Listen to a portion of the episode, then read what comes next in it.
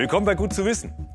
Professorinnen und Professoren gibt es ja für alles. Für Medizin und Theologie natürlich, für Neutronenspektroskopie kondensierter Materie. Und seit knapp zwei Jahren forscht und lehrt Deutschlands erster Professor für vegane Ernährung. Was macht er eigentlich? Haben wir uns gefragt und unseren gut zu wissen Reporter Daniel Peter hingeschickt. Und damit der weiß, wovon er redet, hat er sich zur Vorbereitung zwei Wochen lang vegan ernährt.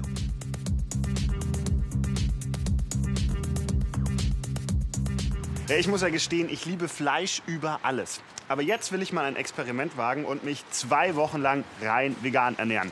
Und dazu muss ich mir jetzt erstmal Zutaten kaufen. Ich bin in einem Bio-Supermarkt in Nürnberg. Die Auswahl an veganen Produkten ist hier groß. Viele Lebensmittel für den täglichen Gebrauch gibt's hier. Bei manchen Produkten brauche ich Hilfe. Zum Beispiel, wenn es darum geht, ob die Barbecue-Soße wirklich vegan ist. Und zum Schluss geht's noch in die Gemüseabteilung.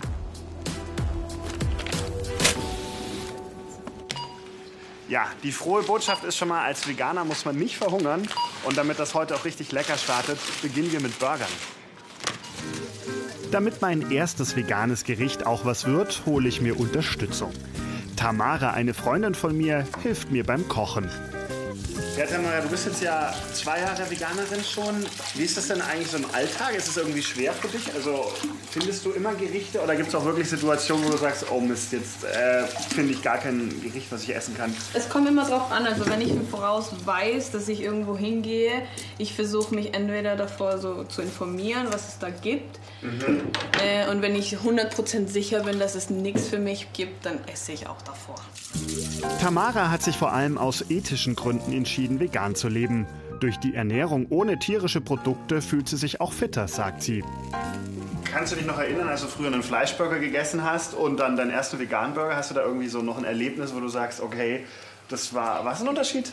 Ähm, ja, es ist jetzt nicht eins zu eins dasselbe, mhm. ähm, aber es ist ziemlich ähnlich. Also jetzt kann ich dir von meiner Erfahrung nicht wirklich viel erzählen, aber ich kann dir, mein Freund ist die okay. super gerne, sogar lieber als normale Burger. Echt? Der mag, ja, der mag das mehr? Mhm. Und wow. er ist derjenige, der die kauft. ja, schauen wir mal, ob ich das äh, genauso sehe. Aber ich muss ja sagen, so rein von der Optik, mh, hm, also gut, da ist noch ein bisschen Luft nach oben. Die veganen Burger Patties bestehen aus Süßkartoffeln oder schwarzen Bohnen.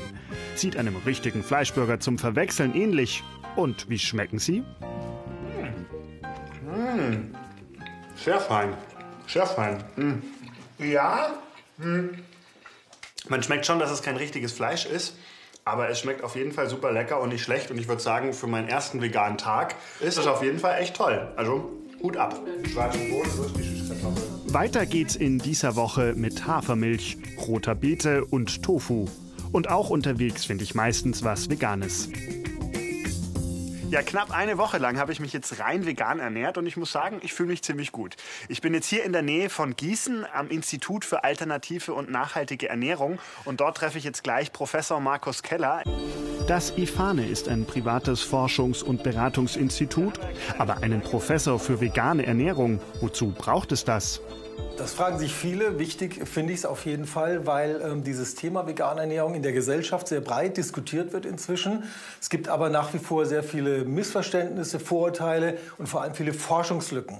Und deswegen wurde es Zeit, dass das Ganze jetzt auch akademisiert wurde an der Hochschule und ähm, wir in, dort ganz anders arbeiten können. An der Fachhochschule des Mittelstands in Bamberg, Köln und Berlin beschäftigen sich Studierende im Studiengang Region Food Management mit Veganismus. Sowohl aus ernährungswissenschaftlicher als auch betriebswirtschaftlicher Sicht. Seit 2016 gibt es den Studiengang. 2018 kam die Professur für Markus Keller dazu. Ich zeige ihm meine ersten veganen Gerichte. Mhm. Hülsenfrüchte äh, ist noch eine gute Empfehlung mhm. und ich sehe keine Nüsse. Denn die liefern ungesättigte Fettsäuren und auch Eisen oder Zink. Ist es dann wirklich auch gesund, sich rein vegan zu ernähren? Also erstmal gucken wir in die Nährstoffe rein. Es gibt kritische Nährstoffe, auf die muss ich besonders achten bei veganer Ernährung. Die kommen in pflanzlichen Lebensmitteln gar nicht oder weniger vor als im tierischen. Das wäre das Kalzium zum Beispiel, das sonst üblicherweise vor allem über Milchprodukte aufgenommen wird. Da muss ich mir Alternativen suchen. Manchmal geht das nur mit Hilfe von Tabletten oder anderen Nahrungsergänzungsmitteln wie beim Vitamin B12. Markus Keller will Veganismus weder beschönigen noch verteufeln. Er versucht auf wissenschaftlicher Basis Antworten zu liefern. Wir haben die Veggie-Studien durchgeführt, äh, wo wir vegane, vegetarische und Mischkostkinder untersucht und miteinander verglichen haben. Und manche Dinge haben sich bestätigt. Wir haben erwartet, dass es zum Beispiel bei Kalzium nicht ganz optimal ist. Positive Überraschung, dass bei den veganen Kindern die Vitamin B12-Versorgung sehr gut war, weil die Eltern da sehr stark darauf geachtet haben, Vitamin B12 zu geben. Eindeutig ist, wenn wir weniger oder gar kein Fleisch essen, ist das gut fürs Klima, weil wir dann weniger Weideflächen und Felder für Getreide oder Soja brauchen. Denn 90 Prozent der weltweiten Sojaernte und 50 Prozent des Getreides essen wir nicht, sondern verfüttern wir an Kühe, Schweine und Hühner. Von Gießen fahre ich weiter nach Frankfurt am Main. Hier in einem Restaurant, vegan natürlich, bin ich mit einer Redakteurin von Ökotest verabredet. Die Zeitschrift hat Ende vergangenen Jahres vegane Burger Patties getestet. Wie ist es denn allgemein? Kann man diese Burger Patties alle bedenkenlos essen oder gibt es da auch, ja, sage ich mal, nicht so gute Ergebnisse? Ja, wir hatten insgesamt 18 Burger Patties im Test und äh, können aber äh, ja nur ähm, einen kleineren Teil komplett empfehlen. Aber vier Produkte insgesamt haben nur mangelhaft oder ungenügend abgeschnitten. Auch Humus und Pflanzendrinks hat Ökotest geprüft. Fazit: Bei den Drinks sind die meisten gut. Bei Humus waren einige Produkte mit Glyphosat belastet. Wir testen zum Schluss noch den Beyond Meat Burger. Ist gerade ziemlich angesagt, hat aber einen Haken. Der Beyond Meat Burger, äh, der eben aktuell noch in den USA produziert äh, wird und äh, tiefgefroren äh, nach Europa kommt, das erhöht natürlich dann dort den CO2-Ausstoß. Vegan ist also nicht gleich automatisch gut. Mein Fazit? Ich habe jetzt noch eine Woche vor mir, in der ich mich rein vegan ernähren werde. Ob ich das danach aber fortführen will, das weiß ich noch nicht so ganz genau, weil auf Milch, Joghurt und Käse zu verzichten, ich glaube, das fällt mir einfach noch ein bisschen zu schwer. Und wie oft haben Sie es heute schon in der Hand gehabt? Drei bis vier Stunden täglich schauen wir auf unsere mobilen Geräte, also Smartphones und Tablets. Bei Teenagern sind es laut einer neuen Studie der Uni Mainz sogar im Extremfall zehn Stunden. Immer mehr benutzen dabei den sogenannten Dark Mode. Hier, dieser Dunkelmodus, der soll angeblich Akku sparen und auch gut für die Augen sein. Aber stimmt das? Unsere Augen machen ganz schön was mit, wenn wir auf das Display starren. Die ständige Fixierung des Bildschirms in gleicher Richtung und Entfernung führt zur Überanstrengung der Augenmuskeln und das kann den Augen schaden. Das Risiko für Kurzsichtigkeit steigt, so Chris Lohmann vom Klinikum rechts der Isar. Normalerweise blinzelt man oder die, die, die, Blinkfrequenz ist alle 10 Sekunden und durch das Starren wird das so auf 30, 40 Sekunden verzögert. Durch das Draufstarren dann und den verminderten Blinkreflex ermüdet das Auge, der Tränenfilm bricht auf und es kommt zum Brennen, zum Kratzen und zum unscharfen Sehen. Doch ein einfacher Trick soll das Auge entlasten. Der Dunkelmodus, der Dark Mode. Den gibt es auf vielen Geräten mit aktuellem Betriebssystem. Aktiviert man ihn, wird der Hintergrund dunkel und die Schrift hell. Das wirkt gerade bei dunkler Umgebung tatsächlich angenehmer.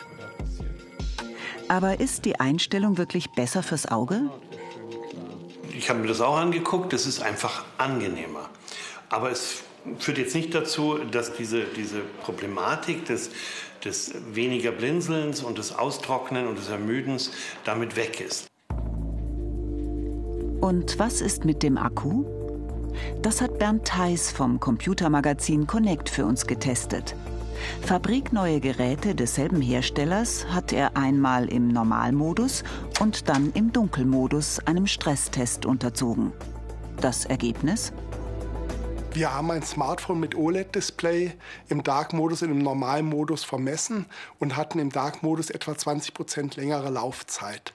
Das liegt daran, dass bei Smartphones mit OLED-Displays nur die Stellen des Displays beleuchtet werden, wo wirklich etwas passiert. Bei preiswerten Smartphones mit LCD-Display bringt der Dark-Modus gar nichts. Der Dark Mode kann also nur bei den eher teuren Modellen Akkuleistung sparen. Bringt also für die Augen nichts, der Dunkelmodus. Also entweder weniger aufs Handy draufschauen oder hier in diesen Betriebsmodus wechseln, Night Shift oder Nachtmodus. Und der reduziert den Blauanteil und schaltet das Display in einen warm gelben Farbton. Und so sollen wir angeblich vom Schlafen noch auf dem Handy lesen können und trotzdem gut schlafen. Wieder eine viel zu kurze Nacht. Studentin Tatjana aus Marburg schafft es nicht durchzuschlafen. Und das seit zwei Jahren. Tatjana sucht Hilfe am Schlafmedizinischen Zentrum der Uniklinik Marburg. Der Schlafpsychologe Werner Kassel hat schnell einen Verdacht. Der nächtliche Medienkonsum könnte schuld sein. Mit dem Bildschirm und dem Licht, das von dem Bildschirm ausgesendet wird, muss man leider davon ausgehen, dass das abends und nachts auch schon den Schlaf oder das Einschlafen beeinträchtigen kann. Das helle weißblaue Licht bremst die Produktion des Schlafhormons Melatonin. Das gibt dem Körper eigentlich das Signal zu schlafen. Nachts bei wenig Licht wird mehr Melatonin ausgeschüttet. Der Schlafforscher rät deshalb, das Handy abends auf den Nachtmodus einstellen, der die Blautöne herausfiltert. Und zum Filmschauen eine orange Brille mit Blaulichtfilter, auch wenn es vielleicht komisch aussieht. Durch diese orangene Tönung filtere ich diese kalten Blau- und Grüntöne effektiv raus. Und man kann dann sagen, das Licht, mit dem ich nachts konfrontiert werde, schädigt nicht oder nur ganz wenig meine innere Uhr. Noch besser als der Nachtmodus? Handy weg aus dem Blickfeld und dann gute Nacht. Wie gut der Nachtmodus wirkt, das ist allerdings umstritten. Es gibt viele Befürworter, aber auch eine aktuelle Studie der Universität Manchester, die lehnt den Nachtmodus sogar ab.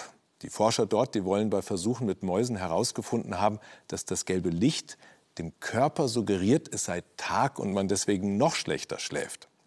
Mein Tipp, wenn Sie sich selbst ein bisschen erziehen wollen und weniger aufs Handy schauen wollen, dann wählen Sie den sogenannten Graustufenmodus. So, ich zeige Ihnen mal wie der dann aussieht, finde ich hier unten beim Farbfilter. Und wenn ich die Farben rausnehme, dann wird es wirklich so unattraktiv, dass man auf dem Handy nur noch das Nötigste machen will. Achtung.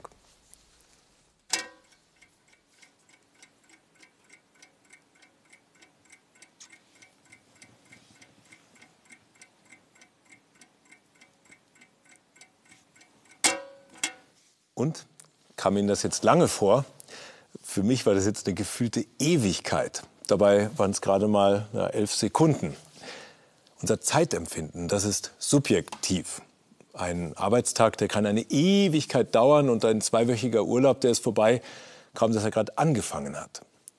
Warum nehmen wir die Zeit so unterschiedlich wahr? Dazu haben wir ein Experiment gemacht. Und 14 Menschen in eine Schule eingeladen. Frauen und Männer aus allen Altersgruppen.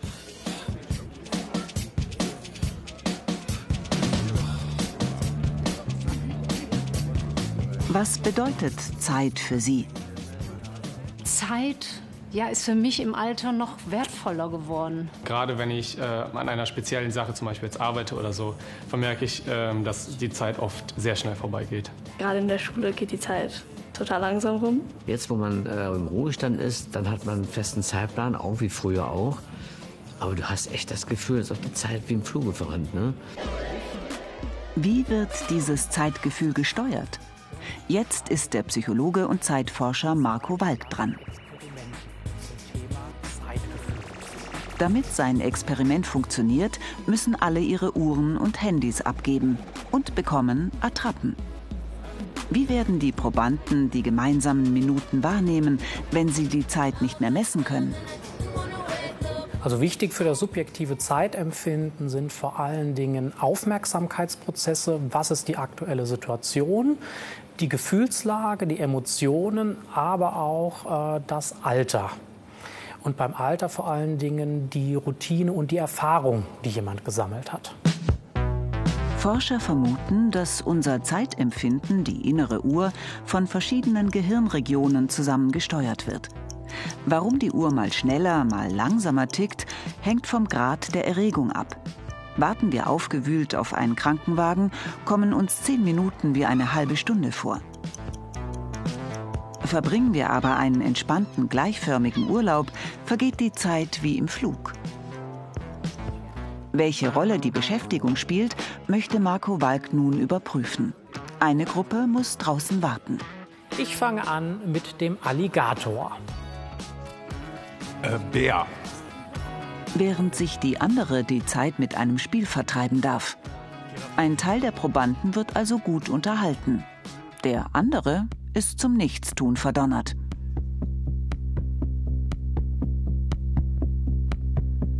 Gibt es Unterschiede in der Zeitwahrnehmung? Am Ende stoppt Marco Walk die verstrichene Zeit und bittet die andere Gruppe wieder herein. So, Ihre Wartezeit ist vorbei. Das eigentliche Experiment liegt jetzt vor Ihnen. Dann sollen alle ihre gefühlte Zeit notieren. Für einige verging sie recht schnell, anderen kam sie vor wie eine halbe Ewigkeit. Ich bin mir sehr unsicher mit meiner Einschätzung, vor allem weil wir bei dem Spiel hier vorne mit meinen Gedanken war ich echt woanders noch dabei. Also ich tippe mal, dass wir über eine halbe Stunde hatten. Ich habe gedacht, vielleicht ja, so 20 Minuten. Es waren knapp 21, aber gefühlt nicht für jeden. Das heißt, ich würde gerne hören, wie viele Minuten, wie viele Sekunden haben Sie geschätzt? Fünf Minuten und 30 Sekunden. Was ist am oberen Ende? Welche Zeitspanne haben Sie geschätzt? Ich habe 60 Minuten geschätzt. Wenn ich an etwas Spaß habe, vergeht die Zeit relativ schnell. Oder wenn ich auch ein gewisses Erregungsniveau habe, zum Beispiel Abenteuer, Urlaub, viel erlebe, vergeht die Zeit auch relativ schnell. Ähm, anders ist es zum Beispiel bei der Emotion äh, Traurigkeit. Wenn äh, ich sehr traurig bin und äh, sehr viel grübele, über mich selbst nachdenke, gar nicht mit meiner Umwelt beschäftige, ähm, wird die Zeit eher gedehnt und vergeht eher langsam. Und auch das Alter spielt eine Rolle. Kinder entdecken vieles zum ersten Mal, erleben alles sehr intensiv. Ein Jahr erscheint endlos. Als Erwachsener während der Rush-Hour des Lebens mit Familie und Beruf fliegt die Zeit nur so vorbei. Und später, im Ruhestand, kennt man vieles schon, erlebt weniger Überraschungen. Die Zeit vergeht viel zu schnell. Wie gut kann die Gruppe Zeitabschnitte einschätzen? Sie werden das so machen, ich gebe den Startpunkt wieder vor, dann läuft das Intervall, die Teilnehmer müssen ein Zeitintervall, das mit einem Gong beginnt, abschätzen. 50 Sekunden. Gut, ich gebe Ihnen das Zeitintervall jetzt vor. Wer glaubt, die Zeit sei abgelaufen, darf aufstehen.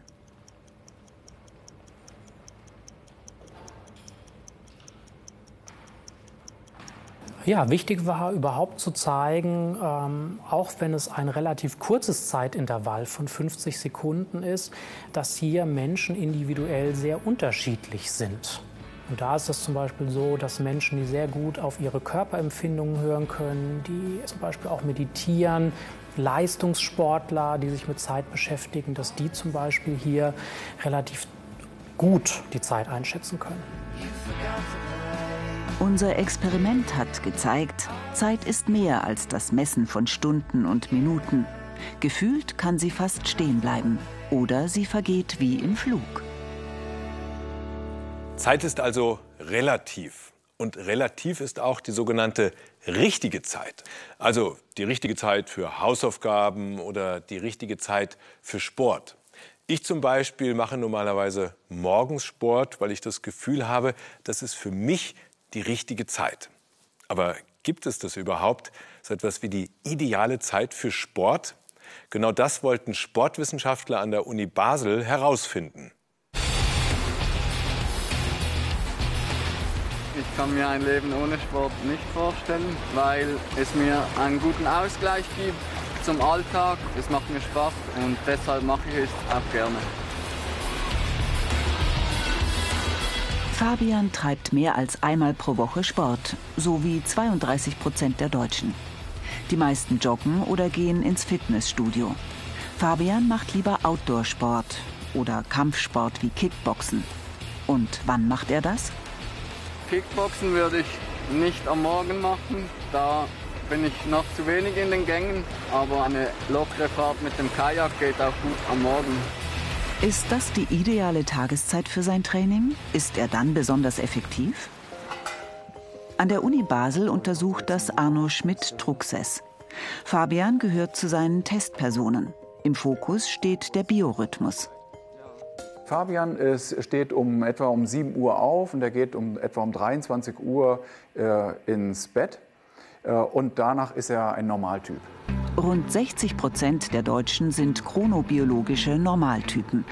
Deren geistige Leistungsfähigkeit ist von 10 bis 12 und von 16 bis 18 Uhr am höchsten. Aber wie ist das bei den Muskeln? Wir wollen herausfinden mit der Ausdauerstudie, ob die Leistungsfähigkeit über den Tag variiert. Wir haben verschiedene Tests, äh, die beginnen um 7 Uhr und enden dann um 21 Uhr. Und wir haben die komplett über den Tag verteilt. Dafür muss Fabian schwitzen. An sechs verschiedenen Tagen, jeweils zu einer anderen Uhrzeit.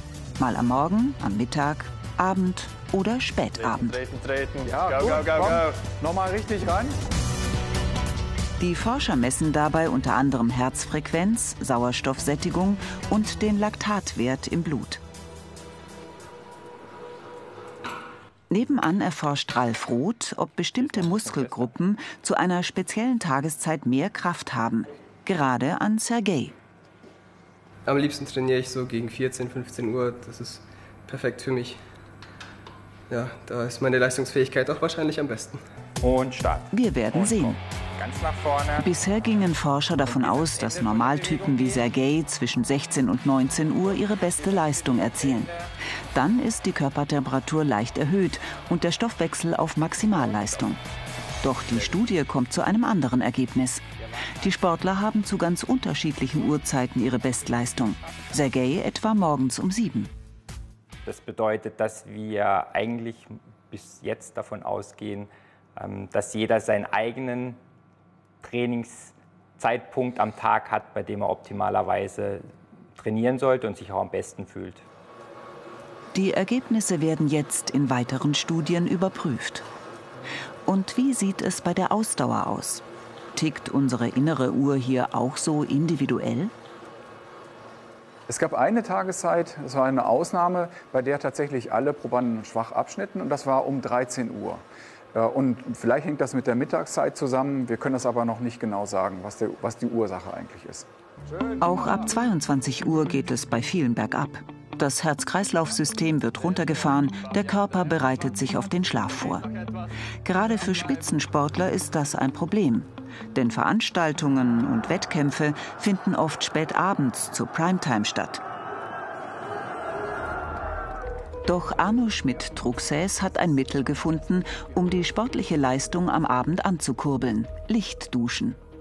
Das blaue, sogenannte melanopische Licht, das hat einen Effekt auf die Ganglienzellen an der Netzhaut. Und das, sind, das hat dann eine Wirkung auf einen bestimmten Teil des Gehirns, der den Wachheitsgrad und wie wir untersucht haben, auch die Leistungsfähigkeit beeinflusst. Für den Test setzte er die Sportler vor Licht mit einem hohen Weißanteil, normalem Raumlicht und Blaulicht, jeweils 60 Minuten lang. Anschließend mussten sie zwölf Minuten strampeln. Auch Andreas Wojtysiak experimentiert mit blauem Licht beim Lampenhersteller Osram. Für Leistungssportler hat er eine LED-Lichtbrille entwickelt. Athleten tragen die Lichtbrille beispielsweise 15 Minuten vor einem Nachtrennen. Als Lichtkick sozusagen. Ist das Doping? Wir schmeißen die Spitzensportler in eine Umgebung, wo sie eigentlich keine Topleistungen bringen können. Also eigentlich sind sie Underperformer dann und wir bringen ihnen von dem, was das Tageslicht normalerweise liefern würde, wieder etwas zurück. Also ich würde es nicht Doping bezeichnen. Auch einige Sportler an der Uni Basel waren nach der Blaulichtbestrahlung leistungsstärker. Die Sportler waren um 8,5 Sekunden schneller, was bei einem Zeitfahren, was über 10 Kilometer sozusagen geht, schon wirklich Welten sind. Doch Vorsicht! Zu viel blaues Licht kann unsere innere Uhr durcheinander bringen. Schlafstörungen können die Folge sein. Für Fabian kommt so eine Lichtdusche nicht in Frage. Die Tageszeit wählt er so, wie er es sich am besten einrichten kann. Ein Glas Wasser. Soweit ganz unspektakulär, aber mit dem richtigen Trick kann man es explodieren lassen. Und wer wüsste besser, wie das geht, als mein Kollege Philipp. Ein Glas Wasser. Warum ich deshalb trotzdem eine Schutzbrille brauche, schauen Sie mal.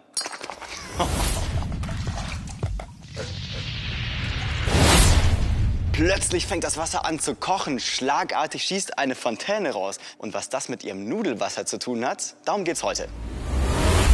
Zum Spaghetti-Kochen braucht man neben Spaghetti natürlich einen schönen Topf mit heißem Wasser.